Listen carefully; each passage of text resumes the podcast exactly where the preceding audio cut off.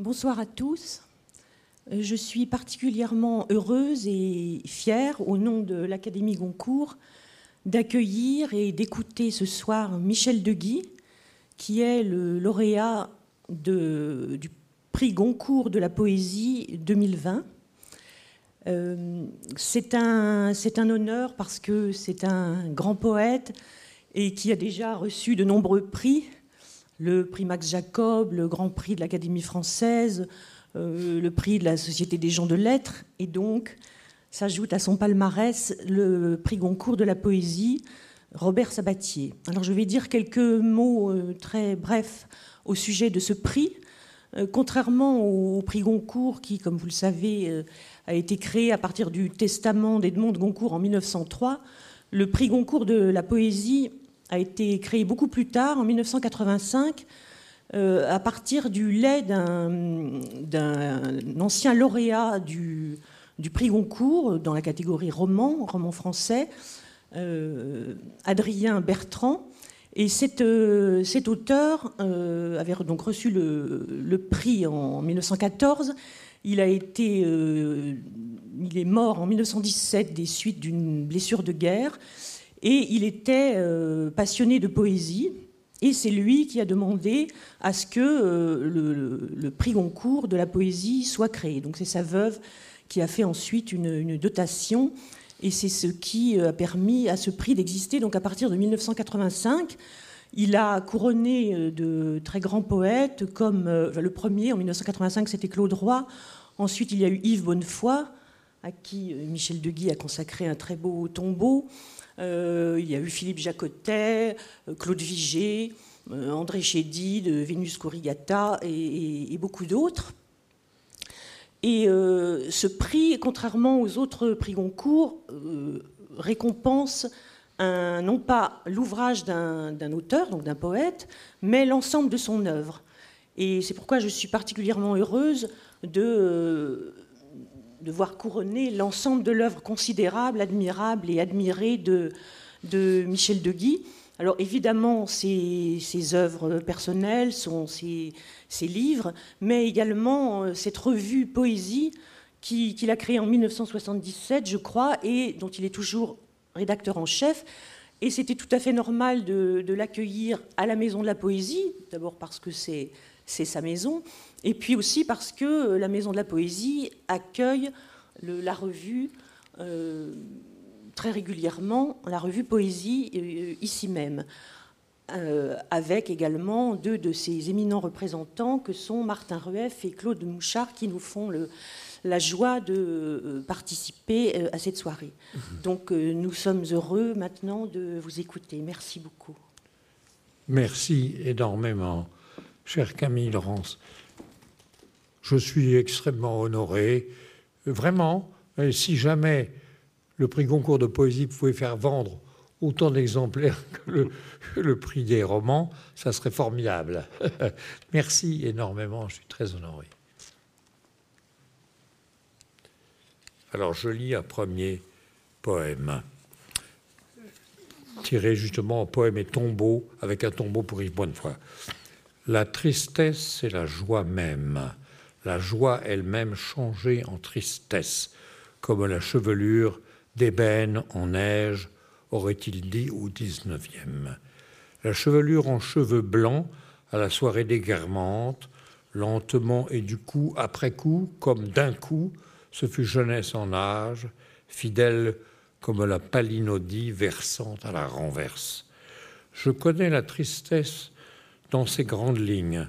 Ce n'est pas le désespoir, c'est la joie vieillissante, ce qui a muté en, il faut le reconnaître. C'est elle, je l'ai reconnue, c'était la joie. Le poème doit se faire comprendre, comme Mandelstam, Baudelaire ou Léopardi, ce qui se cache, ce n'est pas le poème qui le cache, même s'il le cache en lui. Maintenant, on va lire la semaine des poèmes. Bonsoir à toutes et à tous. Et donc, on va lire une série de poèmes qui se trouvent dans ce recueil, dans ce livre de poésie qui s'appelle donc Poèmes et tombeaux d'Yves Bonnefoy. Et donc, on va le lire à, trois voix, en commençant donc par euh, Claude Moussard. Merci Claude. Adieu donc, Joachim. Adieu donc, Joachim. Plus te plaisait l'Irée que le mont Palatin. Et différent d'Ulysse, tu n'es pas reparti vers le mont analogue avec tes amis. Hölderlin, après toi, fit retour à son lac, et malgré le penseur, fut oublié deux fois du peuple. Non loin de toi, Reverdy fit retraite, et Camaré pour Saint-Paul-Roux, plus surréel que Montparnasse. Que dirais-tu des humains d'aujourd'hui parlant de leur planète? Mais à la Terre s'applique la question de Descartes à la cire. La même chose demeure-t-elle? Il faut avouer qu'elle demeure, même si la Wohnung n'est plus le Heim. Faisons voler en éclats son identité emmurée, ethnique, nationale, pour la garder insoumise, incognita, belle reconnaissable. Enseigne-nous la reterrestration par la défense et l'illustration. Blue is the planet, but green is the world. Encore toi, Claude, avec Autobio. Ok. Autobio. Mon Patterson est le quartier du Luxembourg. Une dizaine de tournants où je retourne chaque jour. Je n'en fais pas matière à poème. Le film remplace ce que la poésie passe pour, reflet sur l'eau soluble périssant. Au cœur de la nuit, la nuit. L'insomnie en secret lègue la nuit au jour. L'autruche. Si j'avais su qui j'allais être, à vingt ans, quel corps contre quelle âme, responsable non coupable, tout l'amartème, le taré, ils disent aujourd'hui l'ADN, et qu'il faudrait ce temps de peste, cette plague, ce fléau, et Tirésias pour se crever l'œil de trop, je n'aurais pas, je ne pourrais, je ne peux plus transformer le gâchis en destin. Dieu dirait Pourquoi m'as-tu abandonné? Histoire des larmes. Mon renard lacédémonien, mon vautour dans le foie, mon royaume divisé contre lui-même. L'ennemi est dans la place. L'amour ne fait pas connaissance, mais reconnaît, comme le témoin, les larmes l'attestent. La source d'où elle monte, à Mycène, à Emmaüs, à Paris, ni la physiologie ni la psychologie ne la ressource, mais notre corps incorporel. Donc, comme vous l'avez compris, il s'agit d'une semaine de poèmes. Il y en a sept. Et donc, cela nous permettra dans un instant de parler du rapport de Michel de Guy à la circonstance et à la date. La vie nue. La suspension du cours meurtrier, le secours porté à l'ennemi mortel même, mourant à son tour, l'exception à toutes les exceptions dans le carnage, cette trêve de l'humanité qui remplaçait celle de Dieu, c'est cela même qu'anéantit Alep et les mille Alep de ce jour. L'histoire débouche à l'extrême de l'hominicide, sur l'abolition de cette trêve conventionnelle de l'humanité, pour la première fois, trois siècles après Croix-Rouge, SDN, ONU, la politique anéantit le droit gagner contre la solution finale. Le souverain promulgue non, pas de vie nue exceptée, qu'ils soient tous tués. La vie nue se nudifie sous les bombes, elle périt à son tour. Triomphe de l'amour. De quoi triomphe l'amour porté en triomphe s'il sort du chiasme marivaldien c'est pour revenir au même, ce premier autre dans la dispute. Moi auprès d'elle, ou elle auprès de moi, cela revient au même, qui n'est ni l'un ni l'autre, ni l'autre ni l'une, preuve que ce qui vit est bien entre deux comme. L'amour et la comparaison s'éclairent à condition de l'échange entre deux êtres aimés, Amari Amabam, où deux aimés plutôt qu'aimants se font être, parce qu'aimer, on ne sait jamais. Je reconnais dans l'insomnie l'approche de la mort, une idole trop majuscule. Je reconnais dans l'insomnie, sous l'imagerie endopsychique, le phrasé obsédant, l'occurrence du vocable, l'envahissement du corps par l'incarnation et celle de la chair se faisant verbe. Heure par heure, rien que ceux qui répondent à la vocation de la voix, comme on marche pas à pas en exode. Dans la nuit, le corps rencontre le corps, le corps propre le facétieux, les doigts tombant sur l'os emmuré, l'épaisse clavicule, enfouissent l'intérieur au dehors. Le secret, c'est ce corps. Bien gardé à la fin, il éclate sous l'autopsie de ses aveux.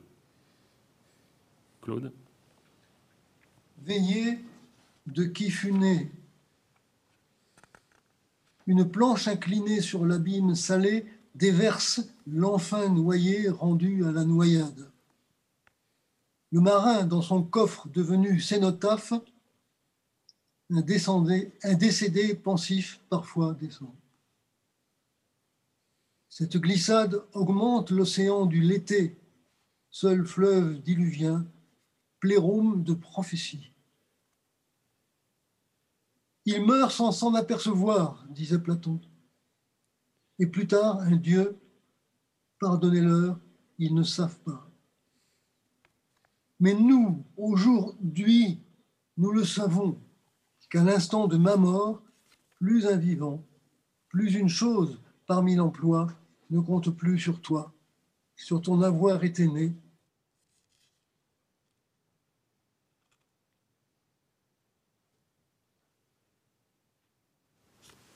Ah, on t'entend plus, Claude. On t'entend plus. On m'entend plus? Ah voilà. Tu peux relire la dernière strophe? On t'entendait plus. Pardon.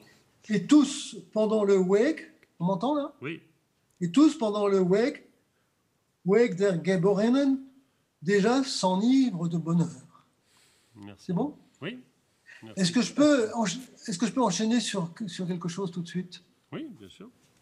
Je voudrais lire, par rapport au texte que tu as lu, Martin, euh, le texte La vie nue, en relation avec ce texte, euh, qui comporte, entre autres choses, une préoccupation constante de Michel par rapport à la réalité en cours, réalité mondiale en cours, réalité à laquelle, me semble-t-il, aux yeux de Michel, nous manquons d'imagination pour y avoir accès.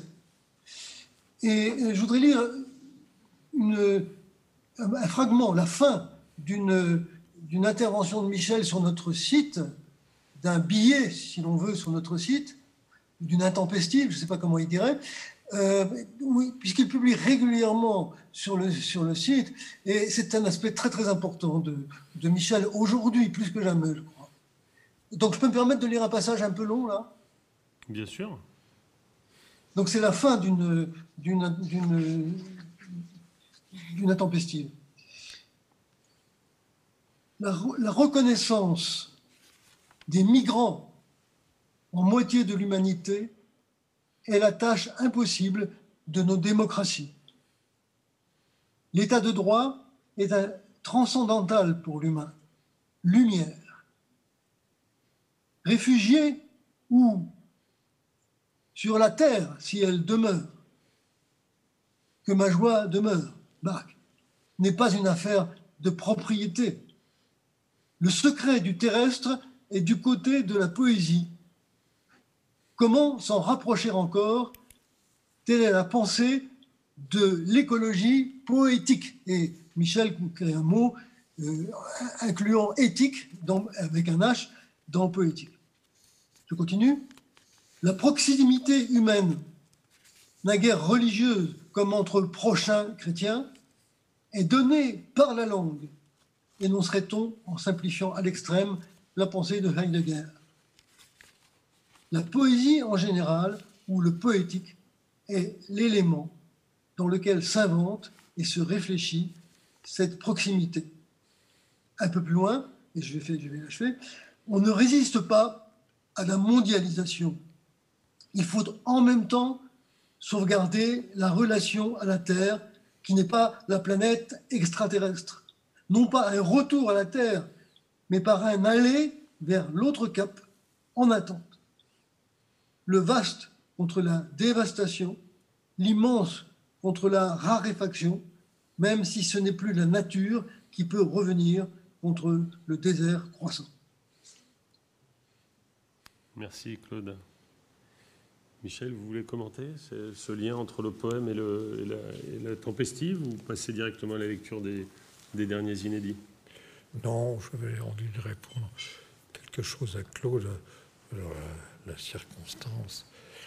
C'est-à-dire que, au fond, pour moi, la, poésie aujourd'hui, si on supposons un journaliste la poésie aujourd'hui, je répondrais par le modèle de la revue Poésie, en y associant, si c'était possible, tous les arts, on disait autrefois toutes les muses, qui ne peuvent y trouver de place par la modèle de la revue Poésie, par l'ouverture maximale, optimale, soit l'attention à l'immense rumeur de la désolation, de la joie, de l'espoir dans toutes les langues, autrement dit dans la traduction, sur tous les registres, de la chanson à l'épigramme, du haïku au châtiment, y inclut Queneau, si tu crois que ça va, que ça va durer toujours la saison des A, etc., et euh, Boris Vian, et, et la difficulté, l'énigme, l'incompréhensibilité l'infaillibilité, l'incognito de ce qu'on appelle, ce qu'on devrait appeler toujours grand poème, grand poème, parce que l'herméneutique accompagne préférentiellement tel poème. Donc le poème n'est pas une devinette, nous ne traduisons, nous ne traduisons pas le, nous ne, nous traduisons pas l'homo divinance dont parlait Gérard Bûcher par l'homme à devinette est-ce qu'on peut subsumer cette multiplicité inventive sous le terme écologie? Oikos, écologie, c'est ce que, à bien des égards, je tente. Hein. Cela dit, j'ajoute un truc comme ça qui me vient, c'est que la poésie déçoit. La poésie ne peut pas ne pas décevoir. C'est-à-dire toute cette rumeur que j'évoque là arrive dans, dans des formes multiples et d'une certaine manière, la poésie déçoit. Je me, rappelle un livre, un début de livre que j'avais commencé en racontant, sans le dire, une visite à Hélène Sixou, qui m'avait en somme convoqué pour savoir qu'est-ce que c'était que ça, la poésie. Et je lui avais dit, la poésie est la décevante. La ne peut pas ne pas décevoir. Voilà, bon. Alors, ça me vient comme ça, avec des quelques notes que j'ai prises aujourd'hui, pour répondre un peu à ce que je dis là. Oui, et le, ce qui est frappant, euh, me semble-t-il, si je peux m'immiscer dans votre conversation, oui, bien sûr, c'est que le, la, tension constante de Michel Deguy à la, à la rumeur du monde, à la grande rumeur du monde, qu'on célèbre ce soir, parce qu'on est là aussi pour célébrer une œuvre qui a plus de 60 ans, elle a toujours pris plusieurs formes, et dans le poème, elle a toujours pris, vous l'avez évoqué tout à l'heure, plusieurs registres. Et cette euh, variété de registres, euh, elle est encore très sensible aujourd'hui dans les billets qui vont de l'invective à la désolation, euh, de la, de la, d'un ton enjoué à un ton apocalyptique, etc. Et on avait envie aujourd'hui, hein, avec Claude, autour de vous, Michel, hein, pour, pour célébrer votre œuvre, de rendre justice à cette variété formidable, à ce que vous appelez dans un livre récent l'envergure des comparses, hein, l'envergure de votre œuvre, en évoquant justement et en offrant euh, à celles et ceux qui nous écoutent des inédits aussi, puisque la poésie non seulement n'est pas seule, mais elle n'est pas finie et elle continue avec vous. Et donc on aimerait bien que... Oui, je vais y venir, mais il me vient une réflexion, c'est que au fond, ce, qui me bouleverse à tout instant, c'est ce que j'appelle le caractère sans précédent ou le menaçant. Et alors, j'ai lu hier dans la, dans la Gazette, c'est-à-dire Le Monde, une annonce étourdissante. C'est-à-dire que les, les guerriers, les militaires vont devenir, on va transhumaniser, si tu veux, des espèces de robots pour tuer mieux et davantage. Et je me disais, c'est comme si, c'est comme si l'invasion, une invasion, ou peut-être l'invasion qui définit, d'extraterrestres était déjà aux commandes, était déjà aux commandes.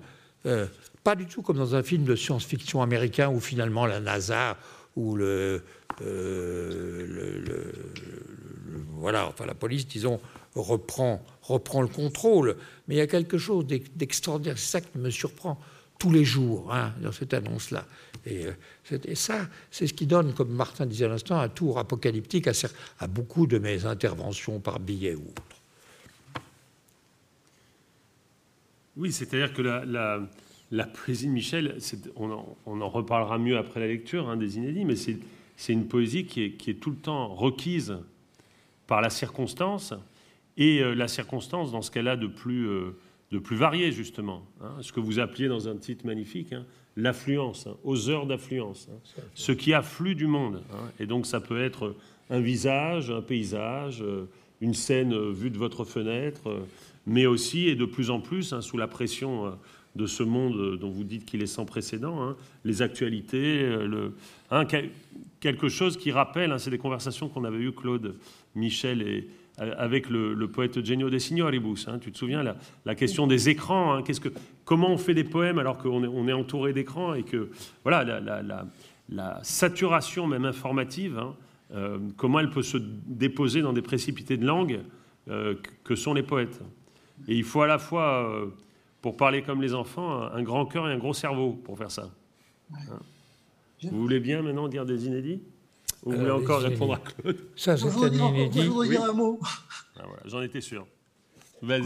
Bien sûr, mais bien sûr. Vas-y. Ça, c'est un inédit. Non, là, je, je, vais dire quelque chose, peut-être peut que Michel ne, ne, ne, sera pas d'accord, mais euh, dans la, le mouvement qu'on vient d'avoir là, que, que, vous venez de dessiner là, pour moi, je reviens à quelque chose, une espèce d'évidence trop simple. C'est que la poésie de Michel, elle, réalise. je ne dirais pas qu'elle est réaliste au sens, ou alors peut-être réaliste au sens de Manet vu par bataille, mais elle, réalise. C'est-à-dire, vous savez, comme quand on, quand on est, je ne sais pas si on dit toujours ça aujourd'hui à quelqu'un, est-ce que tu réalises ce que, tu as fait? Bon, la poésie de Michel, elle, réalise. C'est-à-dire que ce qu'on fait sans le, sans le sentir, ce qu'on qu'on vit sans le savoir, la poésie de Michel, il revient avec une obstination incroyable. Et toujours, jour après jour, je, ne connais personne d'aussi obstiné que Michel, euh, y compris dans la nuit, il poursuit son obstination absolue pour nous mettre en face de, ce qui est là. Euh, et ce qui est là, on ne peut pas être en face non plus, en fait. Mais sans cesse, il y a cet effort pour, pour, pour faire ce mouvement. Et j'ai encore envie de lire un petit morceau de Michel, là, toujours une prose. Euh, c'est dans la littérature, un texte qui est intitulé La littérature et le mythe et je lis ça.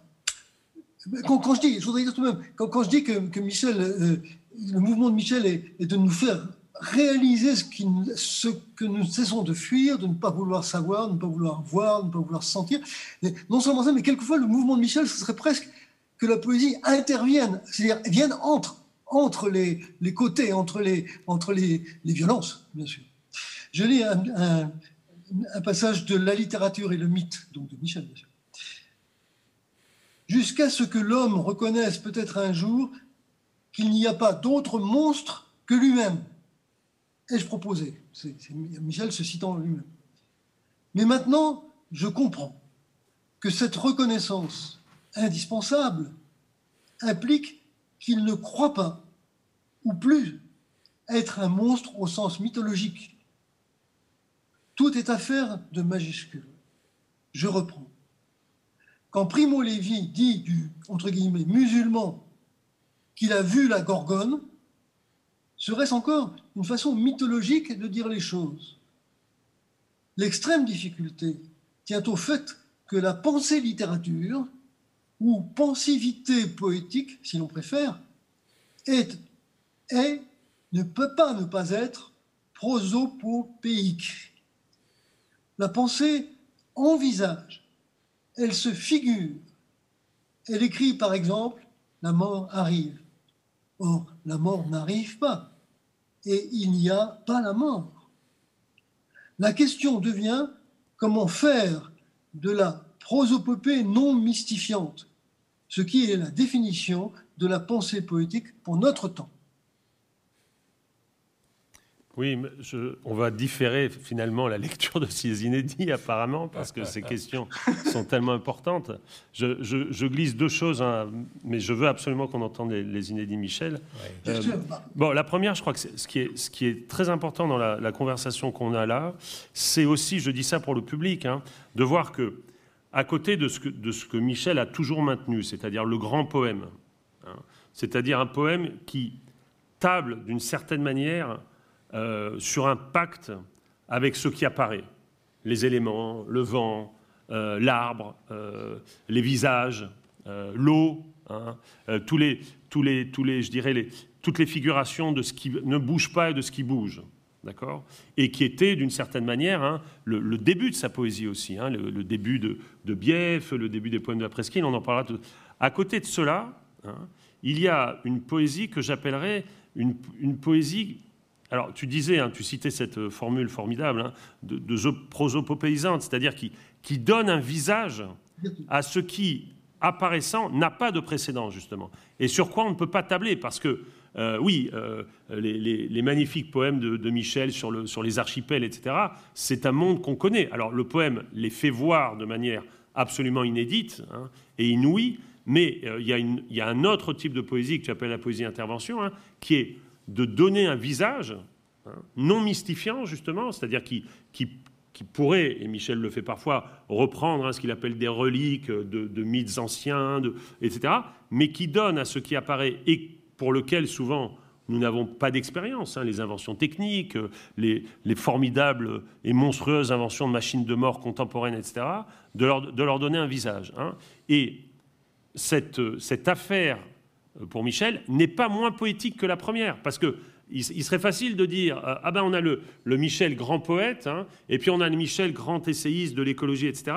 Mais c'est dans le poème que ça se joue, me semble-t-il. Et on va se taire tous les deux et on va écouter les magnifiques inédits de Michel. Alors allons-y. tombeau pour un tombeau, la morition, la gaune des dernières années, à petit feu, le corps en périssoire se désassemble, sécession du comme et du dis, quand la vie et le corps se dépiotent, se désossent, et l'âme, leur consistance, leur lymphe et souffrance. Viens, toi, toi dernière que je connais, douleur sans salut dans le tissu de chair, et, comme j'ai brûlé en esprit, vois, je brûle en toi. Ce que nous savons de Homo, nous le tenons de ses tombes. Ne serait-elle qu'en trois pierres empilées comme au début du voyage? Ils disent ne pouvoir s'endeuiller si notre corps est inhumé en lieu terrestre de poussière ou d'embrun. Rien n'aura eu lieu que ce lieu. Il est à terre, il est par terre, il est sous terre, et en tombant tombait comme tombe un corps mort. Anywhere but in this world. On continue? On peut continuer, oui. Non, mais je veux dire. Oui, on, pourrait évidemment commenter, hein, et notamment, non, non, pas commenter et notamment les, reprises et différences par rapport à, à Baudelaire et à Mallarmé, mais on va, on va écouter d'autres oui. Non, je lis quelques poèmes tout à fait récents. Hein. Par exemple, un poème que j'ai appelé, un tout petit poème, que j'ai appelé La belle cuillère. Il y a dans la cuisine une belle cuillère en douze argent, flexible, mince, bien profilée comme les grâces devant Paris. Ce matin, elle me dicte L'imitation n'est pas reproduction. Le regard sur la belle cuillère n'est pas une sensation, mais une dilection ouvrage d'art, un point c'est tout, pensée non technophobe, leçon de choses pour le poéticien. Ce poème récent est dédié à Martin Rueff, s'appelle Ajointer le disjoindre. Arve et Rhône, Alpes et Jura, conjoints, Saône et Rhône, Loire et Loire, Amazone et Rio Negro, les fleuves confluent, les monts très séparés. L'Y pubescent, delta du Nil, afflue aux embouchures où le fini se jette dans le moins fini, jusqu'à la mer plus infinie qui fait peau neuve.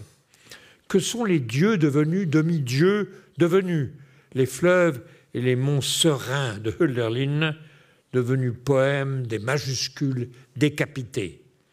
Les mains font leur jonction comme les doigts de la main, disjointes, filtrant le regard du visible, jointes les miennes, orantes, sans destinataire, laissant passer les choses entre les doigts des strophes, sachant lire entre les lignes. Donne-moi la main, je demande ta main, et jointe entre elles les mains de la chaîne humaine. Le poème joint le comme à la parole qui montre le peu visible. Son secret garde la jointure, omnia visibilia et invisibilia, le peu visible décèle le recel d'invisibles disciples. Merci. On l'arrête là euh, Non, on pourrait lire. Euh, oui, euh, on va, on va lire deux, deux, autres poèmes courts, mais justement, si tu veux bien, bien intervenir, Claude, bien sûr. Ah oui, Claude. très, très brièvement, c'est très très rapide. C'est la jonction. Je pensais, je pense évidemment au, livre de Martin. Voilà, mais Michel, ta jonction, tes fleuves. J'ai pensé à Martin. Et je voudrais, moi, souligner l'importance aussi de, de, la revue et euh, des liens réels, profonds. Enfin, des liens profonds, c'est grotesque. des liens très forts. Euh, par exemple, là, spécialement entre Michel et Martin, poétiquement aussi. Non, ça, c'est tout à fait exceptionnel. je voulais le dire. Je ne le dis pas souvent. Nouvelle lune. Quand on parlait tout seul, on parlait à la lune. Je la disais fardée comme une japonaise. Ou lune de Beaubourg, aussi pleine que vierge. La lune, c'était les fesses pour les enfants, et pour Léopardi, la muette sur la plaine déserte, la lune de Pierrot, la lune de Schoenberg, la lunatique. Isis, Sélénée, Artémis ou Diane, ils l'ont mise à 300 000, 400 kilomètres. Parfois, la nuit, nous piétinons sur le tapis sa cendrée obsolète, sans aller plus la voir à la fenêtre. La honte me saisit. Galactos, le Cotera, l'aimé de Sappho, la Vierge, la vivace et la belle emphatique, plus blanche que la blancheur, éclipsant le soleil, la peinture ne pouvait la faire voir en peinture aucun Malevitch ne la montrait et seule la photo a pu l'imaginer. La croissante, la paupière du Dieu, l'ongle de Mahomet, l'écarquillement de la nuit borgne, nombril de l'univers éparpillé, faux de la mort éternelle. On pourrait lire Bourrimé les oiseaux de bonheur, comme pour finir ce premier cycle? D'accord. Ce premier cycle oui. Alors, ça, c'est une chose tout à fait récente. Je vais appeler ça bourrimé, je ne sais pas très bien pourquoi. Tu ne sais ce qui est que c'est. Au bout de la peine, la peine est si grande que tu demandes le comparant de sa mesure. La terre est si grande qu'elle est plate. Tu ne peux en tomber en allant vers le sud, si grande que tu ne peux y échapper, nous y serons tous enterrés. Alors justement, euh, Claude, tu évoquais la, revue, et un des points, il me semble, très important de, la revue euh, Poésie que dirige Michel, et euh, avec notre, notre appui enthousiaste et passionné, c'est aussi le fait que Michel, c'est pas du tout un, directeur de revue qui, qui dirige les opérations et comme on disait quand on était petit, c'est pas du tout l'inspecteur des travaux finis. Hein. C'est au contraire celui qui motive. Et donc on a fait ce numéro des oiseaux dans lequel Michel a écrit un poème superbe qui s'appelle Oiseau de bonheur, prose dans le poème, et ça nous permettra, Claude aussi, de, dire quelques mots, si tu veux bien, après cette lecture, du rapport prose-poème à l'intérieur du poème de Michel, mmh. et euh, de cette euh, extraordinaire, euh, je dirais, voracité, on, l'a vu hein, dans les poèmes récents, avec laquelle Michel s'empare de toutes sortes de, de bouts de culture, de bouts de monde, de bouts d'art, de bouts d'expérience de flèches. Hein, vous avez dit parfois, hein, le poème fait flèche de tout bois, pour écrire des poèmes. Mais là, on va écouter Oiseau de bonheur. Oiseau de bonheur. L'oiseau s'envole, les anges ailés, zélés, ailés, annonçaient les cieux, et narrabant gloriam dei. Maintenant, ce sont eux, uccelli, qui font le ciel au ciel comme sur la terre. Le comparant maître de la poétique de Godofredo Yomi Amunategui di Godot s'écrivait Como un pararo. Pourquoi? Je disais l'autre côté des nuages, le pavement d'aucun oiseau. Terre est au fond d'une perte qui regorge. L'aucun oiseau malarméen n'anéantit pas l'oiseau.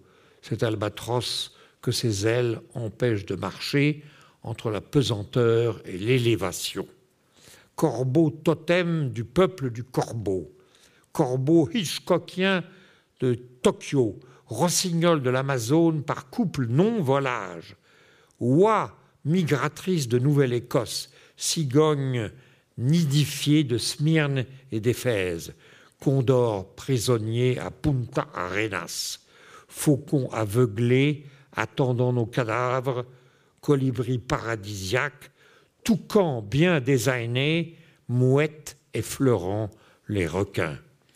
Siegfried en forêt entendit le chant des Vögel. Messian les entendit, les entend mieux. Ni roucoule, ni hulule, ni croasse, mais la musique parabolique pour les faire chanter. La dévorante curiosité qui avalerait le monde et que seul Dieu combla changea Thomas en visualisation super techno, eau incendiée, air en particules, terre inhumant la mort éternelle, feu se vengeant de Disney World, l'admiration et passion thaumaturgique. L'art rend le don de, de la splendeur, un temple, un palais, une cathédrale, une mosquée n'imite rien. Colonne, dôme, triangle sacré, fronton, métope, mains jointes grâce, l'inventive reconnaissance, pas d'habitation terrestre sans la demeure, Deus sive natura, que la joie demeure. Celui dont les pensées comme des alouettes vers les cieux le matin prennent un libre essor. Merci beaucoup Michel pour cette première salve. Claude, tu veux commenter? Moi, j'aurais des, éléments de discussion à apporter à ces lectures, mais tu veux peut-être commencer toi? Non, je, non vas-y, je, je après. Oui, alors, euh, on a, évoqué, euh, et on, l'a, je crois, constaté, euh, la, palette formidable de Michel. Alors, je voudrais, sur cette palette poétique, dire deux choses. La première, c'est la puissance de, je dirais, de, monter des poèmes de Michel, monter en généralisation. Je trouve que l'exemple de la cuillère est très bon, c'est-à-dire que euh, euh, je pense que rares euh, sont les poètes capables de faire des poèmes sur leur cuillère dans leur cuisine. Et donc, c'est évidemment une qualité qui t'est propre aussi, hein, d'attention à la singularité. Et là, chez Michel, c'est l'attention à la singularité euh, de l'objet, dans sa forme, dans sa matité, dans sa flexibilité, etc. Et puis le poème devient, euh, la cuillère devient un exemple ou même un exemplaire euh, d'une réflexion qui est, pour le coup, transversale hein, et qui est une réflexion générale de Michel hein, sur le rapport à la technique. Et donc, la thèse de Michel, c'est un poème non technophobe. Il ne s'agit pas de, justement, et ça aussi, ça serait une question importante, hein, de votre écart avec Heidegger, hein, le, refus du refus de la technique, justement, le refus du refus du monde de la science et de sa traduction en technique. La, deuxième, le deuxième élément euh, que je voudrais évoquer, euh, c'est un élément euh, que je vais essayer de, dire de manière, comment dirais-je, pas trop prof, pas trop didactique. Voilà. On avait publié dans la revue, euh, dans le numéro 109-110, euh, qui était le numéro qu'on avait consacré à l'Italie, euh, ça s'appelait 30 ans de poésie italienne, 75-2005, hein, un texte formidable du, philologue Gianfranco Contini, qui est sans doute un des plus grands philologues italiens du XXe siècle. Et Contini avait publié en 1955, dans l'édition qu'il avait donnée à une grande maison d'édition italienne euh, des poèmes de Pétrarque, une introduction qui s'appelait Préliminaire à la langue de Pétrarque. Et ce texte est vraiment un classique de la philologie italienne parce que dans ce texte, Contini oppose deux régimes de poésie. Alors, chaque fois qu'on dit à Michel, il y a deux, euh, pour ça il est euh, très proche de son ami Derrida, il dit non, non, non, non, il n'y a jamais que deux. Mais là, laissez-moi finir, il y a deux pour Contini. Pour continuer, il y a deux modèles de poésie. Alors c'était paradoxal qu'il le fit dans une édition de Pétrarque, parce que dans ce match, si j'ose dire, Pétrarque-Dante, alors qu'il édite Pétrarque, il, se, il, loue Dante. Alors qu'est-ce qu'il trouve chez Dante qu'il ne trouve pas chez Pétrarque? Il invente trois critères qu'il appelle le plurilinguisme de Dante. Alors le plurilinguisme de Dante, c'est évidemment euh, d'abord sa capacité dans le poème à accueillir non seulement plusieurs langues. Alors évidemment le toscan. Hein, euh, Dante écrit la comédie hein, entre 1307 et 1321, donc au moment de la constitution du, toscan, il fait passer le toscan hein, comme la langue, euh, euh, disons, il contribue au mouvement, il ne faut pas, exagérer, ce n'est pas le nomothète de Hobbes, mais disons, il contribue à faire de cette, de langue une langue nationale et littéraire, mais évidemment, on le sait très bien, dans la Divine Comédie, euh, il y a de l'hébreu, il y a du grec, il y a du latin. Premier critère. Deuxième critère, dit-il, et évidemment, face à cela, la poésie de, Pétrarque, c'est une poésie monolingue.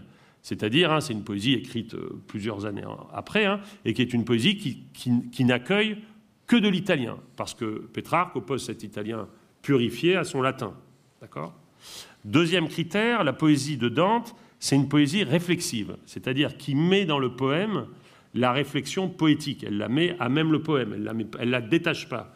Alors que, bon, bah, chez Pétrarque, on sait bien que le canzonière, hein, c'est le canzonière, et à côté de ça, il y a le secret, hein, les, lettres aux familiers, hein, où il développe sa théorie poétique.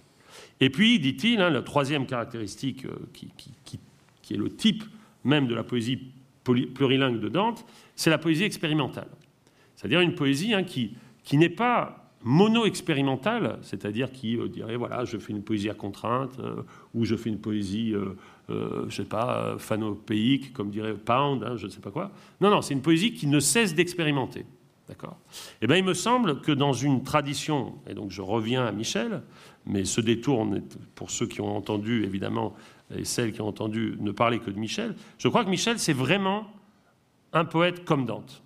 Hein. Je ne le compare pas, je ne dis pas Michel, c'est le Dante d'aujourd'hui, ça serait absurde de dire ça. Et d'ailleurs, il, rirait de cela, et ça n'a aucun sens. Et d'ailleurs, Michel a trop de sens euh, de l'histoire pour, pour, se hasarder à ce genre de choses. Non, mais en revanche, Michel est un poète plurilingue, on l'a bien entendu, hein, c'est-à-dire c'est un poète qui peut faire un vers euh, parfait, euh, un décasyllabique ou, ou, alexandrin, et dans ce vers-là, mettre un mot allemand euh, qui ne va pas abîmer le, maître à côté d'un mot, mot anglais, hein, avec, un mot allemand. Donc c'est évidemment un poète plurilingue. C'est un poète réflexif parce que sa poétique, quand bien même elle se détacherait dans des essais séparés, la raison poétique, court traité de poétique, etc., est tout le temps présente hein, dans ses poèmes la réflexion sur le com, on, a entendu de beaux exemples, et c'est un poète expérimental. Et donc pour ces trois raisons, hein, je, trouve que la, comparaison avec ce que Contini dit de Dante est vraiment une comparaison qui éclaire la place de la poésie de Michel dans le paysage français. Et je le dis d'autant plus que la tradition poétique française est massivement monolingue. et elle est monolingue, même si elle est travaillée par la, traduction. C'est le cas de Baudelaire, on le sait bien maintenant, euh, à cause de l'anglais. Euh, c'est le cas de, Mallarmé, évidemment, à cause de l'anglais. Mais elle consiste à rapatrier dans la langue française des opérations venues d'ailleurs. Et aujourd'hui, beaucoup de, nos jeunes camarades avant-gardistes euh, se, comment dire, font, font, font, font, les, sont très fiers de mettre de l'anglais et euh, de l'allemand dans, dans, dans leurs poèmes. Et, et, j'ai toujours envie de leur dire, oui, ben, De Guy fait ça de, depuis 40 ans, les gars. Hein. Donc, euh, je crois que c'est très important de dire ça. Hein. Parce que la poésie de, de, Michel, elle est devant nous. Hein, voilà. Je peux dire un mot? Ah oui. non, non, je, non, parce que je ne sais pas comment on se voit pas vrai, directement. Euh, non, c'est très, très passionnant ce que tu dis, et je crois que c'est profondément vrai. Euh, à propos de Dante, puisqu'on en est là, c'est pas du tout la même, le même aspect que, que j'évoque en, un, en trois mots. Euh, mais c'est en rapport avec, même avec des extraits de Michel que j'ai lu tout à l'heure. C'est la question de l'unification de l'humanité. Parce que euh, si je ne dis pas de bêtises, je ne suis pas spécialiste, mais dans, dans le Monarchia, a une pensée de l'unification de l'humanité. On a publié dans la collection de Claude Lefort, collection euh, frère, sœur voisine, je sais pas. Fraternelle, oui. Mais de celle de Michel Fraternel, oui. On a publié une traduction du Monarchia de Dante. C'est un essai politique d'une extrême importance. Et vraiment, c'est. Là, je crois que Michel de, de, peut, peut, enfin, les propos de Michel, les plus récents en particulier, peuvent se, pourraient être confrontés à, à cette pensée de l'unification de l'humanité, qui a évidemment des conditions très très spécifiques chez Dante mais c'est tout de même une pensée de l'humanité comme telle. Et j'ajoute hein, une, une, pensée, puisqu'il y avait toute cette, ce débat entre les, les, les blancs et les noirs hein, chez les gibelins, c'est une, une, position, tu te rappelles, qui n'est pas papiste, hein, qui consiste à dire justement hein, cette unification, hein, on ne peut pas la faire sous ce chef-là, il faut la chercher ailleurs. Non, non, il faut la chercher ailleurs. D'ailleurs, le thème de la compassion chez Michel, le, le, la, la, manière dont vous disloquez souvent ce terme, est, est, tout à fait dantesque au sens technique du terme, pas dantesque comme, comme on dit aujourd'hui d'une situation qu'elle l'est. Michel, est-ce que vous voulez réagir à ces, à ces propos? Non, mais à côté. C'est-à-dire. C'est votre manière de réagir, de toute oui, façon. Oui, je veux dire, ce qui, quand même, il faut mettre là, c'est la menace qui pèse sur la langue. C'est-à-dire, au fond, si vous voulez, le. Euh, il y a le, le, le, le néologisme contre l'acronyme, je dirais ça comme ça. Il faut, c'est extrêmement important parce que c'est pour ça d'ailleurs que des gens comme Jean-Claude Miner, par exemple, quand il commence, enfin souvent pas commencer, il dit, il dit, il dit l'être parlant, l'être parlant. Alors la politique des êtres parlants. La politique de l'être parlant. Et donc là, il y a une césure qu'il faut pas perdre de vue, c'est-à-dire c'est une immense affaire, Robis enquête aujourd'hui, c'est-à-dire la, la, césure, le devenir parlant de Homo sapiens, sapiens, etc. Le devenir parlant. Il y a pour moi quelque chose de fondamental qu'il ne faut pas perdre de vue, c'est-à-dire l'être parlant qui est. Alors, disons, je me rappelle tout à coup une formule d'Anna Arendt que j'adorais, c'est-à-dire ma langue, la langue maternelle, celle dans laquelle je jouis, je jouis de lui dire, je jouis de lui dire, c'est la seule langue, la seule langue dans laquelle je me permets des choses. Je me permets des choses, des choses, hein, c'est-à-dire choses, mots, idées, ça, des choses. C'est la seule langue. Donc le monolinguisme de l'être parlant attaché à donc ce que j'appelle aussi les, les, reliques, les restes, comment les transformer pour les garder, c'est ça l'affaire extrêmement importante et qui est, ça, c'est un de mes thèmes favoris, qui ne nous leurrons pas, qui est constamment, non, non seulement par l'invasion du globish anglais, mais en fait qui est constamment grignoté, attaqué, menacé, et il faut refaire un, redonner un plaisir de l'entendre de sa langue, en l'occurrence la langue française, avec ses, singularités absolues, c'est-à-dire le, jeu du E de, son élision à son amuissement, et la diérèse, la diérèse, hein, de ce, c'est ce sur quoi Baudelaire insistait dans la préface non publiée aux Fleurs du Mal. Hein, l'élastique ondulation. Il faut une jouissance à l'élastique ondulation. Oui, mais je dirais, j'aimerais bien aussi, Claude, que tu réagisses à cela. Euh, je dirais que chez vous, Michel, il y a je dirais il y a deux niveaux dans ce que vous dites, me semble-t-il. Il y a la défense de la langue comme couche de l'être humain euh, absolument singulière hein, et euh, à défendre, et je dirais à défendre contre un certain nombre de, de, menaces que vous, voyez par exemple hein, dans l'envahissement de l'image, mais aussi ça c'est un premier niveau. Et il y a un deuxième niveau qui est la défense de la langue par le monolinguisme ou par une langue qui se fait toujours plus accueillante.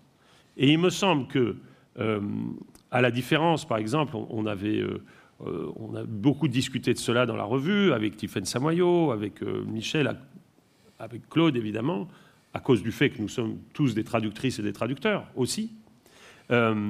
Un des gros problèmes, me semble-t-il, du grand texte de Benjamin, euh, magnifiquement commenté par Berman, et qui, à mon avis, n'est pas d'accord avec vous, c'est comme ça que je le lis, hein, c'est que Benjamin considère toujours hein, qu'il y a entre deux langues qui se traduisent, qui s'entre-traduisent, il y a une troisième langue qui va annuler leurs différences. D'accord?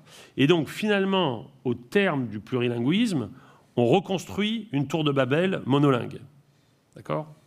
Et moi, il me semble, Michel, et je pense que vos poèmes l'attestent, hein, que bien sûr la langue maternelle, mais pas du tout la langue maternelle comme citadelle assiégée, pas la langue maternelle comme euh, une langue qui devrait se fermer aux autres langues, hein, mais une, langue maternelle qui est assez élastique et assez puissante, donc assez maîtrisée aussi, pour accueillir de l'anglais, pour accueillir de, mais euh, tant d'autres langues aussi dans, dans des poèmes qu'on va entendre. Babel, c'est la tour de la traduction.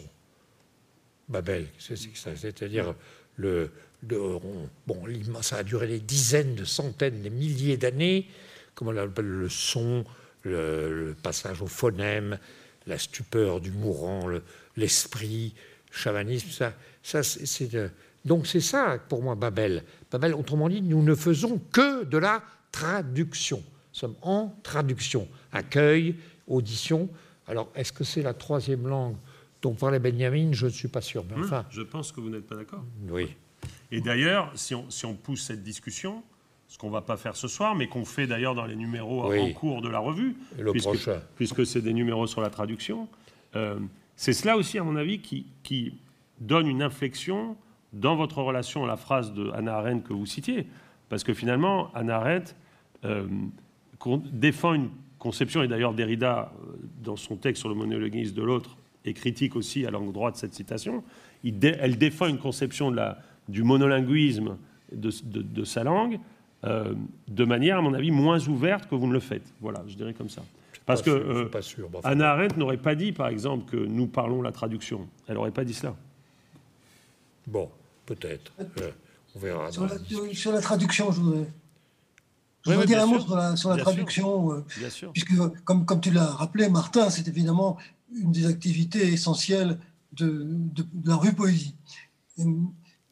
juste pour, pour, dire ma petite expérience, mais à cause de la rue Poésie, j'ai été amené à traduire, c'est-à-dire à, participer à la traduction de poèmes écrits dans des langues que je ne connais pas, que je ne parle pas, que je ne lis pas. Hein. C'était le cas, par exemple, pour un numéro de poésie japonaise. J'ai travaillé avec des Japonais en collaboration. je ne vais pas discourir là-dessus, mais un aspect qui m'a beaucoup intéressé, c'est que sous l'effet de cette activité de traduire à deux, avec un interlocuteur, un co-traducteur presque bilingue, un japonais parlant très bien le français, et, moi ne parlons que le français en l'occurrence, euh, j'ai eu l'impression de faire constamment retour vers le français en renouvelant mon rapport à la langue. L'expérience de la traduction me donnait une autre perception de ma propre langue, constamment. Il me faisait chercher des ressources, des, libérations, y compris syntaxiques, etc., que, euh, qui ne me serait jamais venu de, de pratiquer s'il n'y avait pas eu cette présence, pression, amicale pression, magnifique pression souvent, d'un poème existant dans une autre langue par exemple avec une syntaxe très différente, donc avec un rapport entre la phrase et les vers très très différent de ce qu'on pouvait pratiquer en français. Ça, ça m'a beaucoup passionné, et ça, c'est, pour, c'est dans le cadre de la revue Poésie uniquement que j'ai fait ça. On pourrait dire ça de, Michel, et, peut-être le premier exemple de ça, c'est Malarmé, parce qu'on sait très bien qu'une partie, une partie évidemment, pas toute, hein, mais une partie de la syntaxe de Malarmé est une syntaxe de traducteur. Hein. C'est-à-dire les, les, antépositions, les décalages des adverbes notamment, etc., lui viennent de l'anglais, ou en tout cas d'une manière d'écrire. D'ailleurs, c'est ce qu'on lui avait reproché, hein, d'écrire anglais en français. Euh, il y a un retour de l'expérience de la traduction.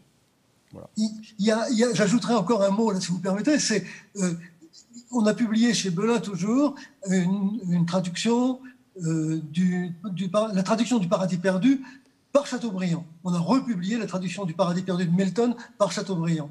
Et dans sa préface magnifique sur la traduction, Chateaubriand réfléchit sur la traduction et il dit que sous l'effet des, vers de Milton, des phrases de Milton, il a été amené à écrire en français, dans sa traduction, des phrases incorrectes en français.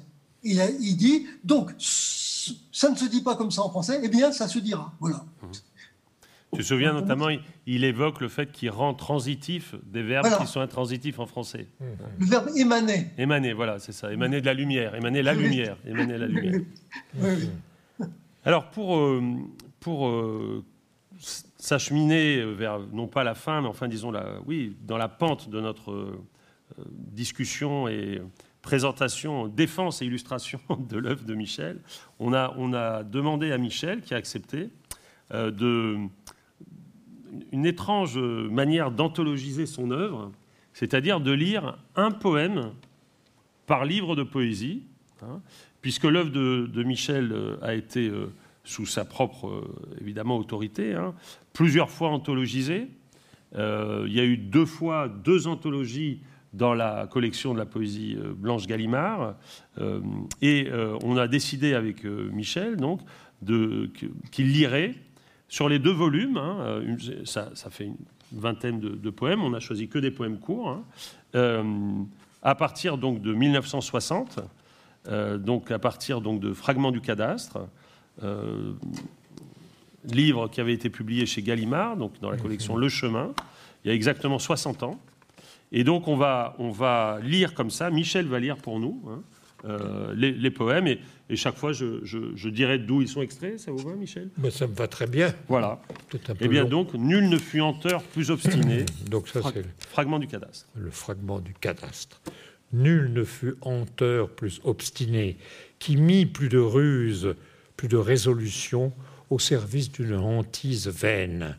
Nul plus insistant à imiter le flux et le reflux de l'élément, à devenir élément homme d'universelle hantise, à revenir blessé contre les arbres, contre le ciel, contre la mer, à se dresser obstacle, érigeant douane de silence à toute limite où reviennent finir l'inlassable vague et l'inlassable oiseau et l'inlassable vent, interposé entre sable et écume, entre falaise et orage, entre lisière et blé, lui le revenant partout, se substituer à l'élément que heurte un autre, y devenir capable de bénédiction, lui l'être des confins, élevant sa maison au confluent du Val et de la plaine, battu, broyé par les moraines d'alluvions ou de lave, coincé au carrefour des moraines de nuages et des moraines de forêt, mais renaissant de jour, sans haine pour les choses violentes,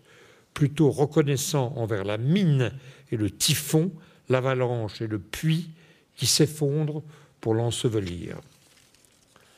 Alors maintenant, un poème qui est extrait des poèmes de la Presqu'île, qui avait été publié donc toujours euh, chez Gallimard dans la collection Le Chemin euh, en 1961, et c'est le poème qui s'appelle Ô la grande apposition du monde. C'était le seul poème qu'aimait vraiment mon ami Gérard Granel, grand philosophe.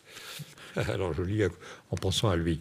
Ô la grande apposition du monde, un champ de roses près d'un champ de blé et deux enfants rouges dans le champ voisin du champ de roses et un champ de maïs près du champ de blé deux saules vieux à la jointure. le chant de deux enfants roses dans le champ de blé près du champ de roses et deux vieux saules qui veillent, les roses, les blés, les enfants rouges et le maïs. Le bleu boit comme tache l'encre blanche des nuages, les enfants sont aussi mon chemin de campagne. Maintenant, un poème extrait de Bief, Bief, qui avait été publié dans la collection Blanche, chez Gallimard, toujours, en 1964. Un poème qui, qui commence par l'incipit Château de Braise. Oui, un poème beauceron, si on peut dire. Château de Braise, du côté de la Beauce, où je n'allais pas. La harde des vents dans les orges et les urnes des buis près des tombes. Les murs chaulés roses ou jaunes, pareils à des miroirs déjà traversés, les bruits proches trop forts pour l'oreille, frémissement dans les repères. Si le ponton de la terre oscille, le poète tangue comme un mousse. Un poème extrait de Oui qui est un livre de poésie pour lequel Michel dit souvent sa prédilection, sa préférence. Oui dire donc avait été publié dans la collection Blanche en 1966 et réédité euh, dans la collection Orphée chez La Différence en 92. Et c'est le poème Épigramme. Épigramme. Un homme là du génitif et là de l'histoire du même divisé contre lui-même. Ô femme répudiée, portant les faisceaux du savoir, mais en forme des faux sur le champ, apostrophe sur les tempes, près des bêtes tachées qui mourraient jusqu'au bord. Le vent repasse par des chenaux sans métamorphose, un géomètre, le soleil, reprend les verticales, phare lent d'ombre. Quel est ton héritage? Entre audience et décret, le suspend, royal comme la dot des Phéaciens, l'accueil à mots couverts de ressemblances errantes, la vengeance, son change en manne, le remembrement des tropes, le baptême des noms après les noms, ô mère limitée, ignorance des ronces. Sous les paupières, nous nous rapprochons pour parler en secret à son insu, à mon insu. Je prends le masque de la terre sous la peau, l'herbe envahit mes os. Et maintenant un poème qui est extrait d'Actes, qui avait été publié chez Gallimard dans la collection Le Chemin en 1966, le poème qui s'appelle Prose. Où est-ce qu'il est ce poème? Il est Ah, voilà. page 226. Ah oui, j'appelle prose, j'aime beaucoup ce poème-là. tu me manques, mais maintenant, pas plus que ceux que je ne connais pas. Je les invente, criblant de tes faces la terre qui fut riche en monde, quand chaque roi guidait une île à l'estime de ses biens, cendres d'oiseaux, manganèse et salamandres, et que des naufragés fédéraient les bords. Maintenant tu me manques, mais, comme ceux que je ne connais pas, dont j'imagine avec ton visage l'impatience, j'ai jeté tes dents aux rêveries, je t'ai traité par-dessus l'épaule. Il y a des vestales qui reconduisent au Pacifique. Son eau fume. C'est après le départ des fidèles. L'océan bave comme un mongol aux oreillers du lit, charogne en boule et poils au caniveau de sel, un éléphant blasphème Poséidon. Tu ne me manques pas plus que ceux que je ne connais pas maintenant, Orphique tu l'es devenu, j'ai jeté ton absence démembrée en plusieurs valles, tu m'as changé en hôte, je sais ou j'invente. Maintenant, un poème extrait de Tombeau de Dubélé, qui a été publié dans la collection Le Chemin en 1973, et c'est l'Inkipit, hein, qui quoi? Oui. Qui quoi? Il y a longtemps que tu n'existes pas, visage quelquefois célèbre et suffisant. Comment je t'aime, je ne sais. Depuis longtemps, je t'aime avec indifférence, je t'aime à haine, par omission, par murmure, par lâcheté, avec obstination, contre toute vraisemblance. Je t'aime en te perdant pour perdre ce moi qui refusent d'être des nôtres, entraînés de poupe, ce balcon chantourné sur le sel, exquis de dos traîné entre deux eaux. Maintenant quoi? Bouche punie, bouche punie, cœur arpentant l'orbite, une question à tout, frayant en vain le tiers. Maintenant, un poème extrait de Jumelage suivi de Mail in USA, recueil qui marque le passage euh, de Michel au seuil. C'est un poème qui avait été publié par Denis Roche, dans un recueil pardon, qui avait été publié par Denis Roche dans Fiction et compagnie en 1978 et qui s'intitule Est-ce manqué et qui est page 320. 320 20. Ah, un poème très bref, sympathique.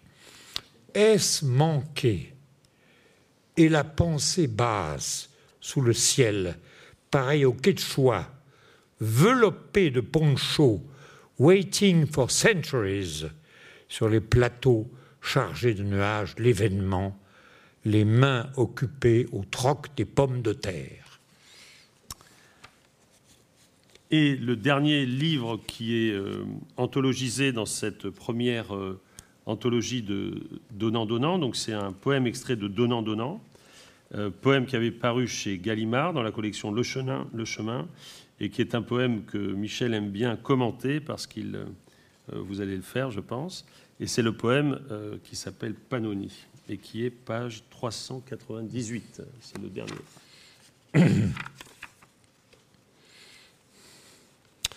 Pannoni à Vasco Popa.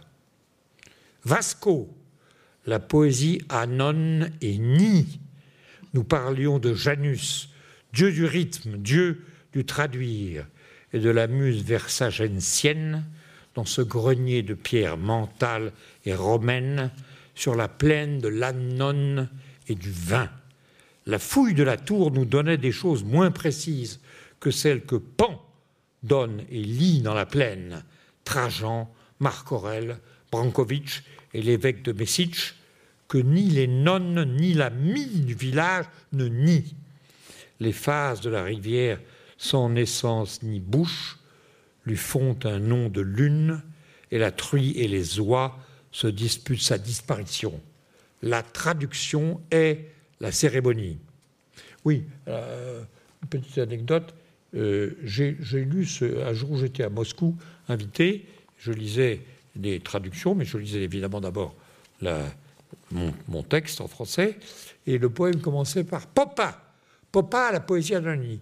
Et j'ai vu, à ma surprise, j'ai vu les moscovites rire ou sourire, euh, se marrer. Après ça, j'ai demandé pourquoi. On m'a dit parce que Popa, en russe, familier, ça veut dire le derrière.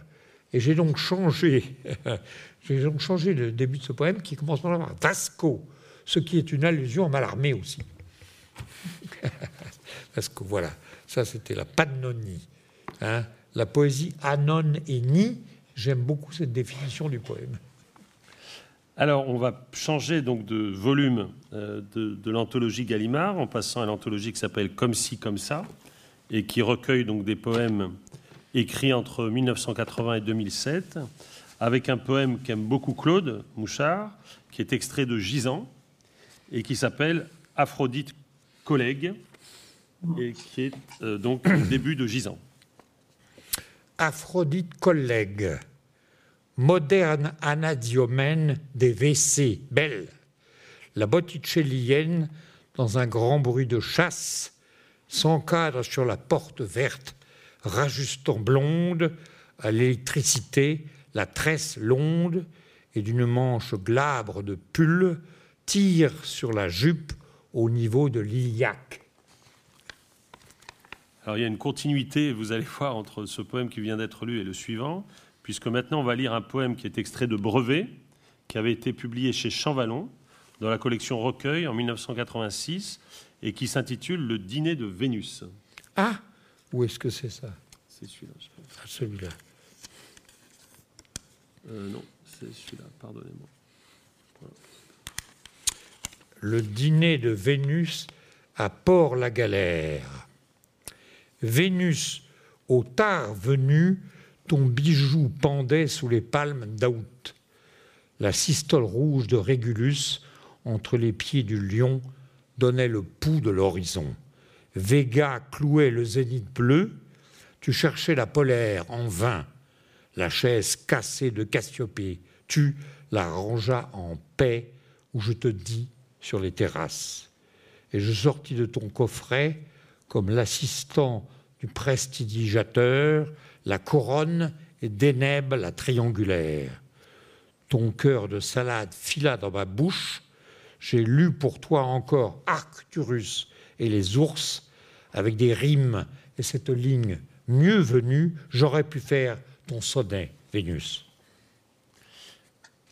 Un poème extrait de Arrêt fréquent, qui avait été publié chez Métallier dans la collection L'élémentaire en 1990 et qui s'appelle Comprends-tu que c'est une déclaration d'amour Ou c'est plutôt le Linky Pit, pardon.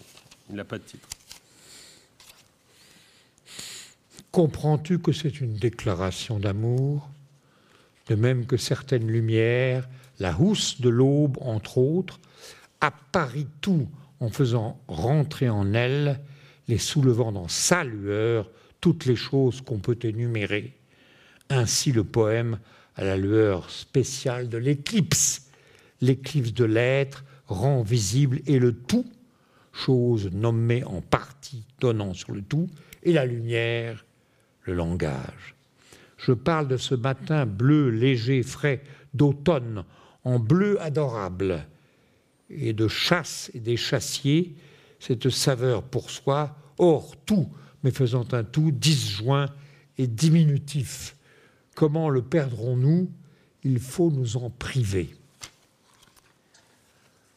Dans un livre de poésie qui est repris avec une différence que je vais indiquer dans Comme si, comme ça, qui était le traîne à ce qui n'en finit pas, publié au Seuil dans la collection La librairie du XXe siècle en 1995. Je dois dire aussi cet amour-là. La différence, c'est que ce livre, dans la collection La librairie du XXe siècle, été publié 100 pages, sans pagination, pour des raisons expliquées dans le livre. évidemment, dans l'anthologie, elle, a dû être paginée. Et le, le texte, Michel, se trouve dans l'anthologie à la page 199.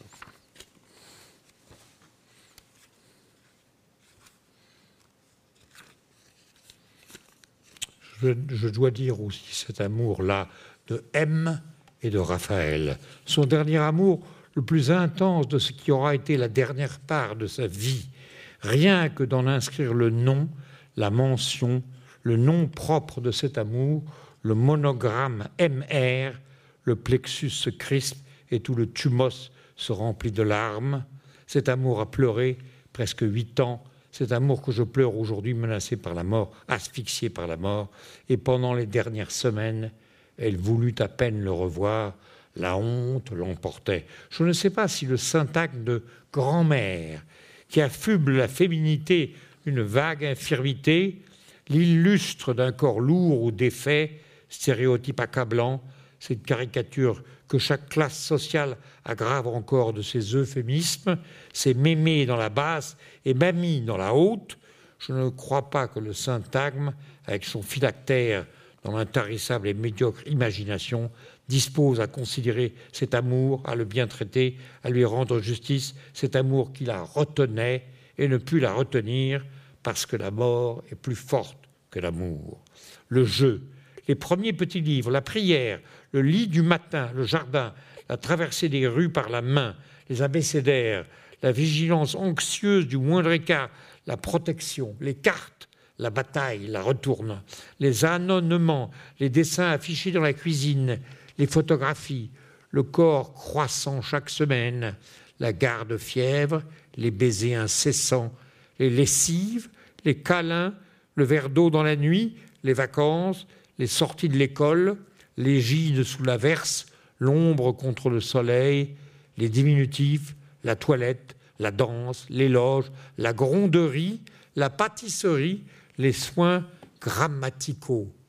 Docamo, le couple grand-mère, petit-fils. Extrait de L'énergie du désespoir, qui avait été publié au PUF dans euh, la collection Les essais du Collège international de philosophie en 1998. Le voyage est comme une rasade. Le voyage, c'est comme une rasade qui n'étanche pas. Ai-je rêvé? S'il demande une preuve, dit la mort est celle du monde. L'amphibraque tâtonne en pleine page, il aimerait se cogner à des murs, heurter sa canne blanche pour rebondir. Prosopopée qui envisage, le poème pense, le pansement d'un visage sur l'afane, je placerai le baillon d'un poème sur le monstre. Tendresse du non-sens, mensonge à un vivant, et qui le sait? Le premier paragraphe d'une prose poétique que l'on trouve dans L'Impair, publié chez Farago en 2000, et dont l'incipit est Je visitais le musée de Carthage, page 349. Ah oui, le début, oui. Je visitais le musée de Carthage, les yeux emplis par les baies fréquentes des plaines et des plaintes de Didon dans chaque salle une fiche murale pédagogique, comme partout dans le monde maintenant, transfusion goutte à goutte d'un savoir minimal, alignait les mornes et indispensables paragraphes économico-socialo-historiques, échanges commerciaux, débouchés, production, route de la pourpre ou du cèdre, conquête de marché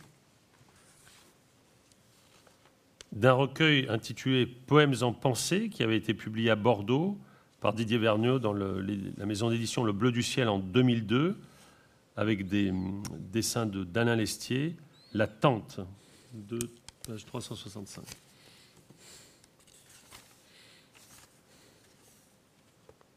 Bon, alors je lis la petite note pour commencer, parce que bon, c'est une circonstance. Pour célébrer l'ouverture d'une grande tente blanche et de l'an 2000, chez ma sœur en sa maison bretonne.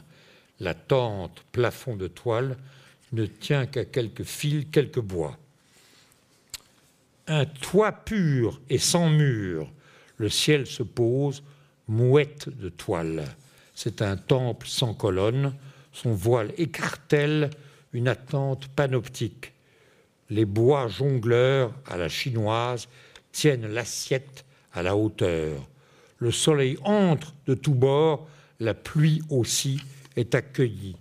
Faites comme chez vous, sous cette aile, et que la brise ne la brise.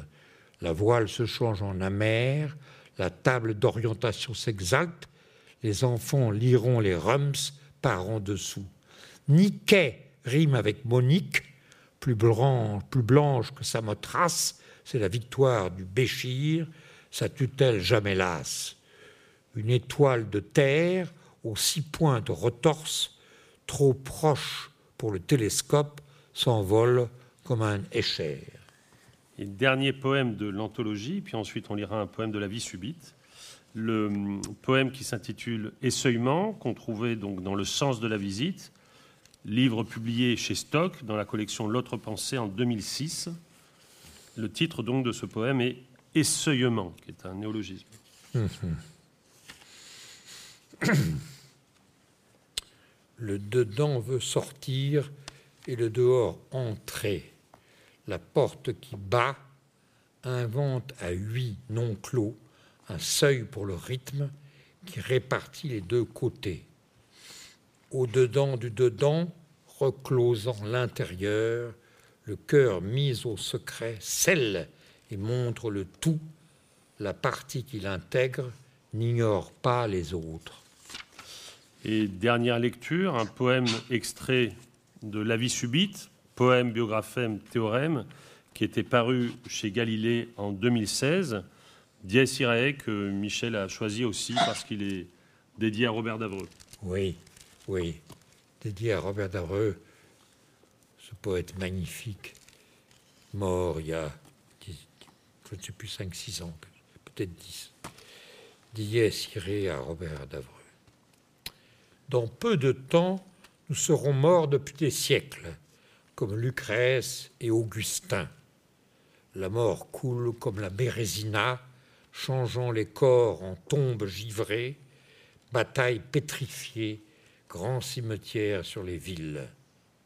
Si nous mourions ensemble, la prière serait plus unanime, le monde enfin ferait la fête. La langue dit émettre une hypothèse, même André Gors imagina un vivre à deux outre cadavre. Robert et le pieux sont réunis par les syntagmes de l'histoire. Protase et apodose, les distiques sont les battants du glas. Bien. Voilà, merci beaucoup Michel pour cette traversée. C'est, c'est la première fois que vous faites cela, hein, lire Oui. un poème par, euh, Oui, par oui. recueil. Et, Oui. euh, et encore, n'a-t-on pas lu, il faudrait parler de cela aussi, des, des poèmes que vous insérez souvent dans vos livres de prose, de philosophie et d'essai. Ouais. Claude, on va te saluer, te remercier. Je peux dire un mot seulement. Bien sûr. Euh, je- Michel, vraiment, j'ai l'impression de ne jamais t'avoir entendu lire comme tu l'as fait ce soir. C'était moi qui suis loin, à la distance, je t'ai entendu lire vraiment, mais vraiment, c'est exceptionnel, vraiment, cette lecture. Et aussi, cette lecture, cette diction authentifie ton rapport à, à la langue française. Mais vraiment, euh, c'était formidable que Martin et et toi, vous ayez organisé cette lecture. C'est un événement, vraiment. On va conserver. Merci Claude. Merci Claude, merci à, à tous. Enfin, c'est formidable. merci. Et merci Camille bien sûr à, Laurence, merci. à- à Camille Laurence, à la- à l'Académie Goncourt, et merci beaucoup à la fidèle Maison de la Poésie, à Oui. Olivier Chaudançon, à Arthur Bien et à tous les techniciens. Et bonne soirée à toutes et à tous. Au revoir.